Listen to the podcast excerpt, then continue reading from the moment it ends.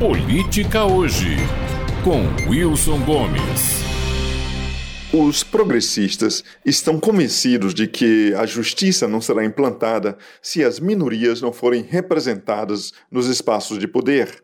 Corrijo-me, se não forem autorrepresentadas, pois só a autorrepresentação é representação autêntica.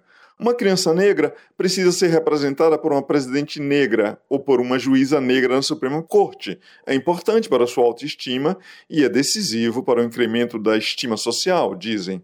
Há alguns problemas com esse argumento.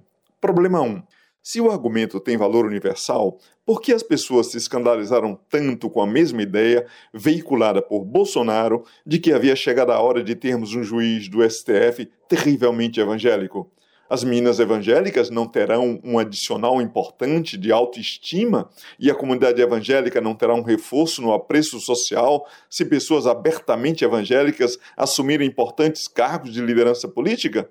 Porque a autoestima de umas merece um reforço e a autovalorização social das outras não deve ser considerado. Problema 2. Nos últimos tempos, à lista dos que se chamavam de minorias políticas se acrescentou o rol das identidades sociais historicamente marginalizadas, no elenco aberto sem fim. Sociedades são desiguais e injustas, no passado ainda mais do que agora, de modo que alegações de injustiça e reivindicações de indenizações sociais se acumulam, todas muito coerentes. O problema é que as contas não param de chegar, mas os que devem honrar esses compromissos, os do passado e os do presente, são em número cada vez menor. Veja-se o caso do branco, sabidamente o, o devedor universal. Metade dos brancos, as mulheres, passaram para o lado credor. Mas, a olhar bem, há que se retirar desse lado do balcão muitos outros contingentes, até que sobrem apenas brancos, homens, cis e ricos, com obrigação de honrar todos os compromissos contraídos, inclusive os de outras gerações, com o que literalmente agora é a maioria numérica da população. Como todos os oprimidos merecem moralmente ser autorrepresentados nos espaços de poder, como acomodar tanta reivindicação todas provavelmente legítimas, se os recursos para fazê-lo são finitos e uma hora eles se esgotarão, assim como a paciência política dos que agora são cobrados e culpados. Problema 3. Como alguém se torna um representante?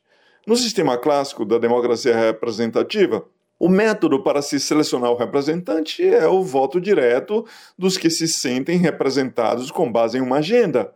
Mas a representação produzida por afinidade ideológica e por deputação não entrega um colegiado de representantes que reflita necessariamente cada traço do universo dos representados e em sua proporção real. Na clivagem ideológica real, mulheres não necessariamente votam em mulheres, negros em negros, e quem bate cartão pode sim votar em patrão. Na clivagem identitária, isso seria uma usurpação. E se as urnas não entregam a diversidade e a autorrepresentação que desejam, é preciso corrigir isso de um modo ou de outro. Urnas, mais uma vez, são muito legais, mas só quando entregam o que a gente quer. Não havendo a delegação da função com base em sufrágio, há dois modos de se determinar quem representa ou alguém reivindica livremente a representação, ou é indicado para essa função por um ato de autoridade.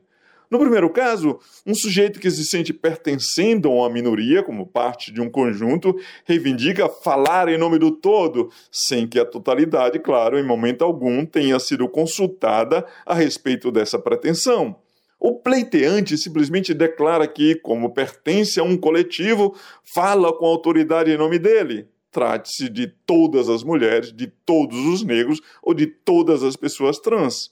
Entendam, a dívida social é devida a todas as mulheres, a todos os negros, mas quem passa para resgatá-la é Fulano, seu autoproclamado representante.